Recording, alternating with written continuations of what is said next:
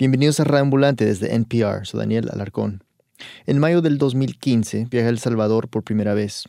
En esa época, según cifras oficiales, El Salvador era el país más violento del mundo. Era muy común ver titulares como este, que salió en el International Business Times. El Salvador, el país más violento del mundo que no está en guerra. Se hablaba mucho de un estado de guerra, sin guerra oficial. Como en cualquier conflicto armado, hay dos lados, en este caso las maras o pandillas y la policía. Y como en la mayoría de conflictos, los que en muchos casos se llevan la peor parte son los civiles, la gente que no tiene nada que ver. Es que la violencia desmesurada del Salvador afecta a todos los aspectos de la vida cotidiana, y no siempre de la manera que se esperaría. Entonces la pregunta que tenía era esta. Si no era una guerra lo que estaba pasando en El Salvador, ¿qué era exactamente? Todos con los que hablé habían sido tocados directa o indirectamente por este caos y violencia y los salvadoreños de todas las clases sociales habían aprendido a lidiar con ese constante sentimiento de inseguridad.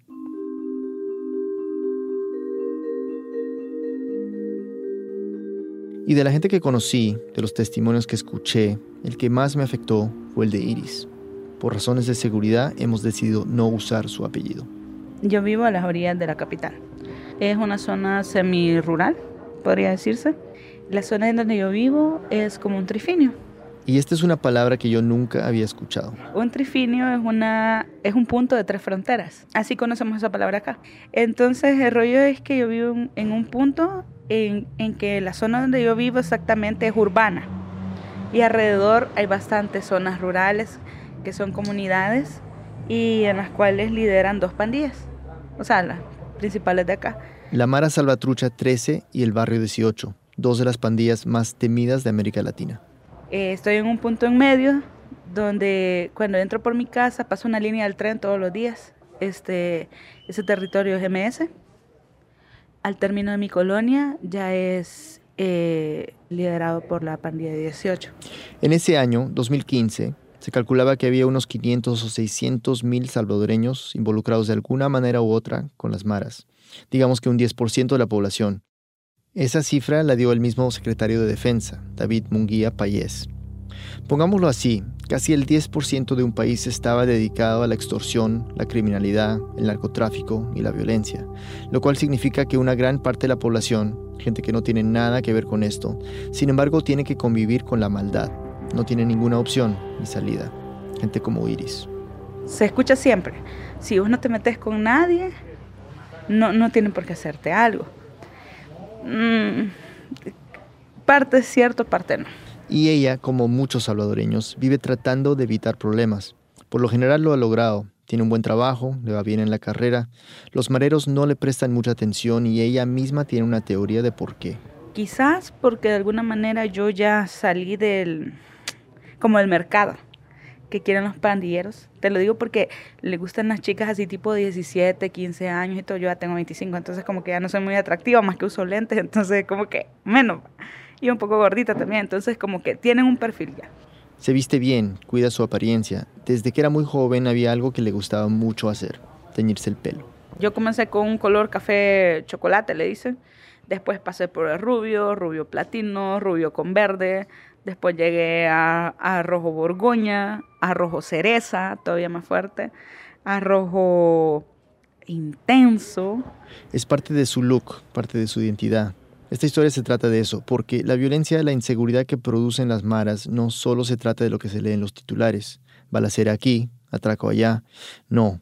También tiene que ver con los detalles, con roces, instancias en las que la maldad se aparece delante tuyo o a tu lado. Instancias como esta. Yo venía en una coaster, o sea, en un microbús, y una muchacha se sentó a la par mía, una muchacha un poquito más gordita que yo. Eh, andaba las cejas súper delgaditas, el pelo eh, bien maltratado, semi-pintado. Color rubio, la boca delineada con rojo, pantalones de licra estampados con piel de leopardo. Según Iris, este tipo de vestimenta en El Salvador es un código. Y y por la forma como comenzó a hablar sabía que no era una muchacha normal, sino que quizás a lo mejor era la mujer de un pandillero. Iris me aclaró que no se considera de esa gente prejuiciosa que juzga a los otros por su apariencia. Pero, me dijo, una vez que has aprendido a leer estos códigos ya difícilmente los ignoras. Entonces Iris iba muy alerta, intensa, incluso más de lo normal. Y aquí hay otro detalle para tomar en cuenta. Los buses en El Salvador son peligrosos porque las pandillas han infiltrado el transporte. Los pasajeros corren el peligro de ser asaltados, robados. A veces las pandillas exigen renta de las compañías de transporte y si no pagan, las maras pueden matar a los choferes. En otros casos, los mismos choferes son cómplices de los pandilleros. Es una situación complicadísima. Entonces, una muchacha con pinta de marera se sienta al lado de Iris y claro, ella se preocupa. Poco a poco me fue haciendo plática, me dijo y y me dijo que, que yo, de quién era Jaina. ¿Qué significa eso? Jaina es ser mujer de un pandillero. Y yo le dije que no. Luego me preguntó dónde vivo. No le contesté. Porque una de las formas en cómo un pandillero detecta si eres contrario o no es por los territorios. ¿Ya? Entonces, yo hasta hace un año yo no manejaba eso. Pero desde que Iris se monta en un bus cada día para viajar una hora y media al centro de la capital, ahora sí le toca entender estos códigos. Y bueno, por si había alguna duda sobre la identidad de la chica a su lado. Ella me enseñó una cicatriz que andaba en el estómago. Y me dijo, mira, estas son heridas de guerra. Y estas se hacen en la calle y nos demuestran el valor que tenemos nosotros. Nosotros, es decir, la Mara. Y luego la muchacha vino con esto. Eh, me dijo, mira, cámbiate el pelo, porque si yo te vuelvo a ver en esta ruta, o uno de los motoristas te ve en esta ruta, ya vas a quedar fichada, porque aquí todos nos conocemos. Y como no me quieres decir dónde vivís, cuídate y cámbiate el pelo. Y yo me quedé helada. Fue como que, por Dios, o sea, ¿qué hago? Había un rumor acá, ¿verdad? Que si tú andabas de pelo rojo eras de, determinada pandilla, si tú andabas de pelo rubio pertenecías a otra pandilla. Algo que Iris no había tomado en cuenta cuando decidió teñirse el pelo. No le respondió a la muchacha, no le preguntó por qué, no intentó argumentar, no dijo nada. Iris tenía un periódico en la mano y lo miraba, nerviosa. Dame ese diario, me dijo. Y lo sacó. Y, le, y, y lo primero que decía, primera plana, decía policías muertos, em, no me acuerdo en qué. Y comienza ella y comienza a reír. Y le dice al motorista, hey, mira vos, le dijo, qué original, ya mataron otros cerotes, le dijo. Que la verdad, para que sepan quién manda. Y comenzó ella, siguió y siguió y siguió. O sea, yo venía helada, helada, helada y arrepentida de haberme subido en ese microbús. Era una muchacha, marera, con ganas de intimidar. ¿Cómo ves la ceja, amigo? Yo le pego bien, le dije yo. Le dan con su cara, le dije yo. O sea, y me dijo, así te las deberías de hacer vos, me dijo. Y luego le preguntó dónde se bajaba. La plaza, dijo Iris, aunque se iba para su casa. Se refería a un centro comercial lleno de gente. Pensó, pues allí estaré más segura. Y añadió un detalle más. Voy a encontrarme con mi novio, dijo Iris, para ir al cine. Pero... Yo no tengo novio. Y la muchacha dijo, bueno, pues yo te acompaño. Cuando me dijo, me voy a bajar con vos, se me fue el aire. Se me fue el aire. Iris metió la mano dentro del bolso. Y marqué el número de mi mamá. O sea, marqué el número de mi mami porque igual yo dije, si no me deja bajarme o algo, por lo menos que, que escuche por lo menos que escuche qué, qué está pasando. Ya. Sentí como acechado, acechado porque el motorista era pandillero, o sea, iban hablando iguales. Entonces yo marqué el número de mi mamá y no le pude dar send. No le pude dar send. Quizás los nervios y todo. Y de repente me dijo, ¿y qué tanto te buscas? Me dijo. Y yo le dije, no, nada, le dije, solo estoy viendo si ando monedas, le dije yo. Solo estoy viendo si ando monedas. Y me dice, ah, ya. Entonces, nos bajamos en la plaza, me dijo. Venían para el bulevar. Estaba muy congestionado. La mujer le dijo al chofer, hey, men, a saber qué pasa ahí, vale. no te hagas, acordate lo que vimos hace rato, le dijo. Ah, Simón le dijo, el descabezado. Le dijo. Ese día, un marero había asesinado a un chofer de otra línea de bus, de otra ruta. La muchacha se lo contó a Iris, orgullosa. No sé de qué me está hablando. No, es que mira, fíjate, saca la cabeza. Saca la cabeza por la ventana, me dijo. Ahí adelante, me dijo, hay un bus de la 113, me dijo, en donde le han disparado a un motorista, me dijo. Yo conozco al cabrón que le disparó, me dijo. Ah, ya, le dije, o sea, sí, ¿verdad? Entonces pasamos la escena y yo me quedé viendo al bus y en efecto estaba, la, estaba el señor medio a la ventana al bus, el motorista, y abajo un gran charco de sangre. Rojo, rojo, rojo. En esas comenzó a llover, a pringar, como se dice en El Salvador, una llovizna. Y te digo, creo que yo amo el invierno, amo la lluvia. Y creo que nunca di más gracias que en serio que lloviera. Porque me dice, puta, mira, me dice, ya está lloviendo, me dijo. Sí, ya está empezando a pringar, le digo. Y me dijo, ya no me voy a bajar con vos. Ya estaban cerca del destino, de la plaza, el centro comercial. No sé cómo es que agarré mis cosas y traté de no ni siquiera tropezarme con ella, pues, y ni de darle la espalda. Y la muchacha tuvo un último mensaje para Iris. ¿Te cuidas entonces, mami? Me dijo que no te va a pasar nada y me le das saludos a tu novio. Y yo, que le vaya bien.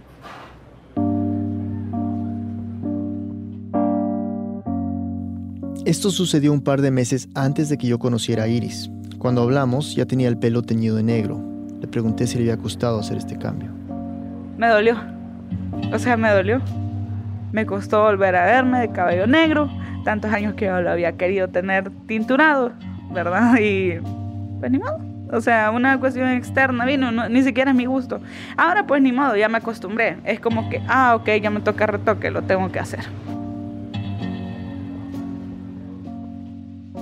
Un pequeño acto de expresión, prohibido por las maras. Cuando uno compara esto con lo que se lee en los periódicos no parece tan importante, pero sí lo es.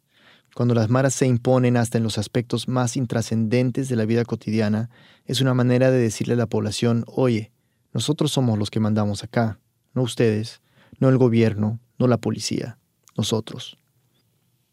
Y no es la única vez que a Iris le ha tocado entender esto. Le pregunté qué piensa de las maras. Iris es una chica educada, tranquila. Mientras me contaba la anécdota de la marera en el bus, me pidió permiso hasta para repetir las palabras vulgares que la chica le había dicho a ella. Y sin embargo, esta fue su respuesta. Que los quemen a todos. Ya, o sea, como salvadoreños no son mis hermanos. Yo fui criada bajo el Evangelio, bajo el cristianismo, y no los veo como hermanos. Nunca los voy a ver como hermanos. Así que sí, si los pueden envolver en una sola hoguera por holocausto, que les den. Que les den fuego.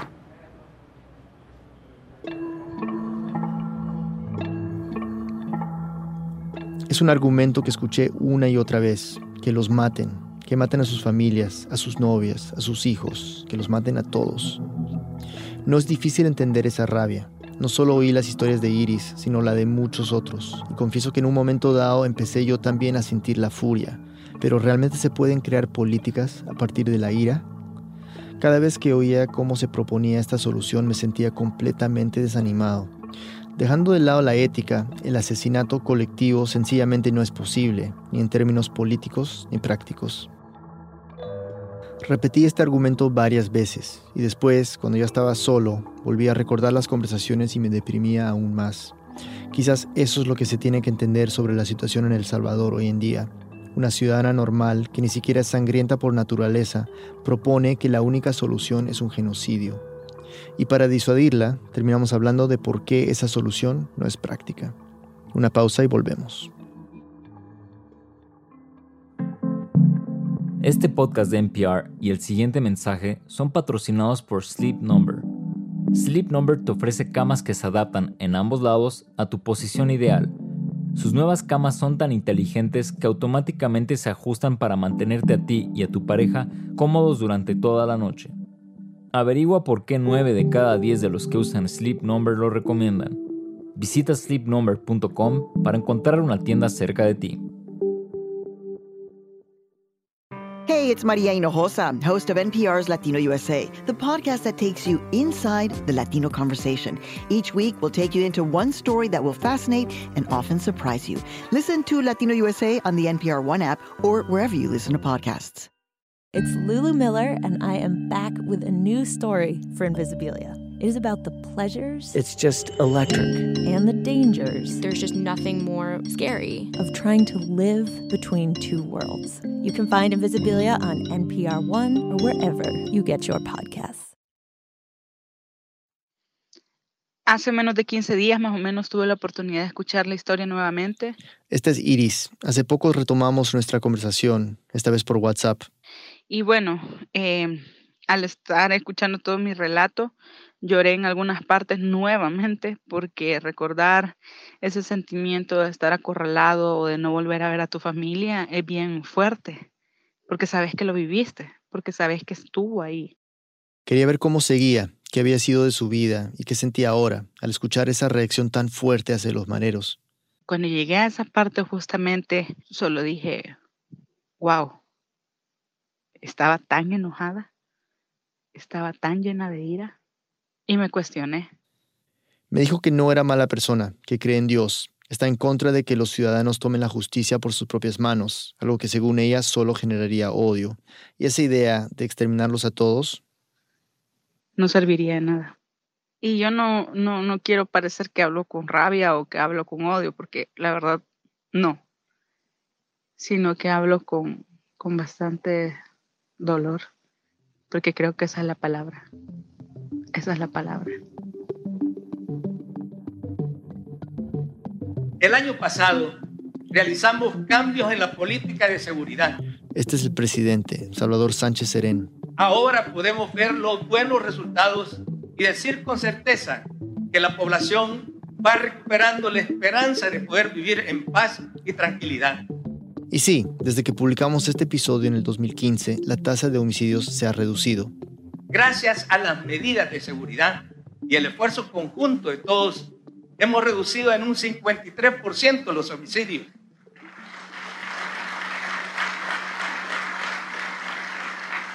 ¿53%? Suena muy impresionante, pero no es tan simple. Según nuestros amigos de El Faro, las cifras que cita Sánchez Serén esconden una realidad un poco más compleja. Sí, en el 2016 hubo una gran reducción en la tasa de homicidios, pero eso se debe en parte a una ola de violencia sin precedentes que estremeció al país el año anterior. Es decir, si se compara el 2016 con el 2014, la reducción ya no es de un 53%, sino de menos del 15%. Pero de todas maneras quería ver si lo otro que decía el presidente era cierto, que la población va recuperando la esperanza de poder vivir en paz. Le pregunté a Iris si ahora se sentía más segura y me contó algo que no esperaba. Yo he podido tinturarme de nuevo el cabello de rojo. De hecho, me lo tinturé hace un par de meses, unos dos meses. Y para Iris eso demuestra que las cosas se han calmado, por lo menos un poco. Aunque a ella en estos dos años no le ha pasado nada que haya puesto su vida en peligro, sus hermanos no han tenido tanta suerte. Un día, por ejemplo, su hermano llegó golpeado, sangrando, porque le habían robado el celular. Esas son cosas que se viven en El Salvador cada día. Es que en realidad regresar en este país a tu casa en la noche es un logro diario, es un milagro, es algo que vos das gracias a la vida, a Dios y a, quien tú querrás. Entonces en la calle, básicamente, solo se siente como un sentido de supervivencia.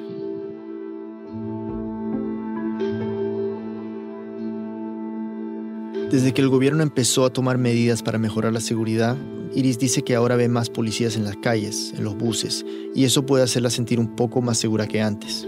Pero tú sabes que pasando ciertas líneas de donde está todo ese circuito, pues ya nadie te cuida. Entonces, de alguna forma, inseguro se sigue sintiendo, se sigue sintiendo.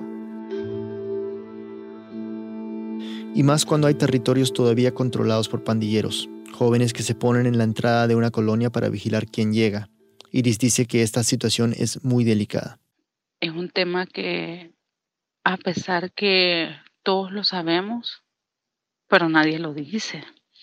Y nadie lo dice porque son secretos a voces, porque es algo que se metió estuvo y, y comenzó ahí y se normalizó tanto que ahora es tan natural que todos nos callemos y no digamos lo que pasa. Me dio un ejemplo muy reciente. A una familiar le había golpeado su esposo y lo primero que sugirió Iris fue llamemos a la policía, pero su familia dijo que no, que no podían. Si vos llamas a la policía, vienen los muchachos. Es decir, los mareros. Y al siguiente día te vienen a buscar para que te vayas de la colonia. Porque los policías no pueden entrar acá. Es bien feo, porque el país que uno quiere, el país que uno aprendió a, a conocer desde que está pequeñito, uno va viendo que ya no le da las mismas libertades que antes le daba. Que como cuando eras niño mirabas y decías, puya, o sea, yo voy a ir de aquí a allá, voy a hacer esto, voy a hacer lo otro, y ahora ya no poderlo hacer. Eso es bastante difícil, créanmelo, es muy difícil y aunque no lo reconozcan oficialmente, pero pasa, pasa. Y aunque la gente tengamos miedo de decir que está pasando, así ocurre, así sucede.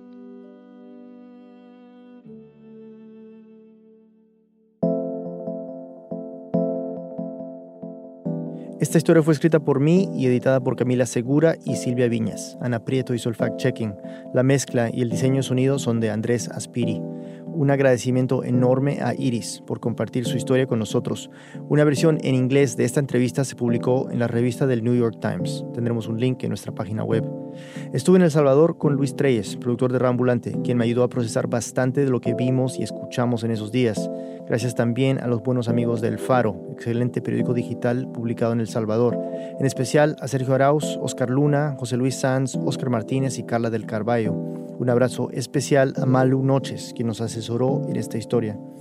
Además de los que ya he mencionado, el equipo de Rambulante incluye a Jorge Caraballo, Patrick Mosley, Laura Pérez, Ana Prieto, Barbara Sawhill, Luis Treyes, David Trujillo, Elsa Liliana Ulloa y Luis Fernando Vargas. Carolina Guerrero es la CEO. Rambulante se produce y se mezcla en el programa Hindenburg Pro. Conoce más sobre Rambulante y sobre esta historia en nuestra página web rambulante.org. Y únete a nuestro club de podcast, un grupo privado en Facebook donde discutimos sobre el episodio de la semana con otros oyentes y miembros de nuestro equipo. Búscanos como Club de Podcast Radioambulante. Otra manera de comunicarte con nosotros es a través de nuestra lista de WhatsApp. Envía un mensaje al número más 57 322 9502 192 y quedas conectado. Repito el número, más 57 322 9502 192. Jorge me asegura que no hay nada de spam, pero te mantendremos al tanto del nuevo episodio y podrás grabar mensajes de voz con comentarios, críticas, preguntas, quejas, saludos a todo el equipo. Radamulante cuenta las historias de América Latina. Soy Daniel Alarcón. Gracias por escuchar.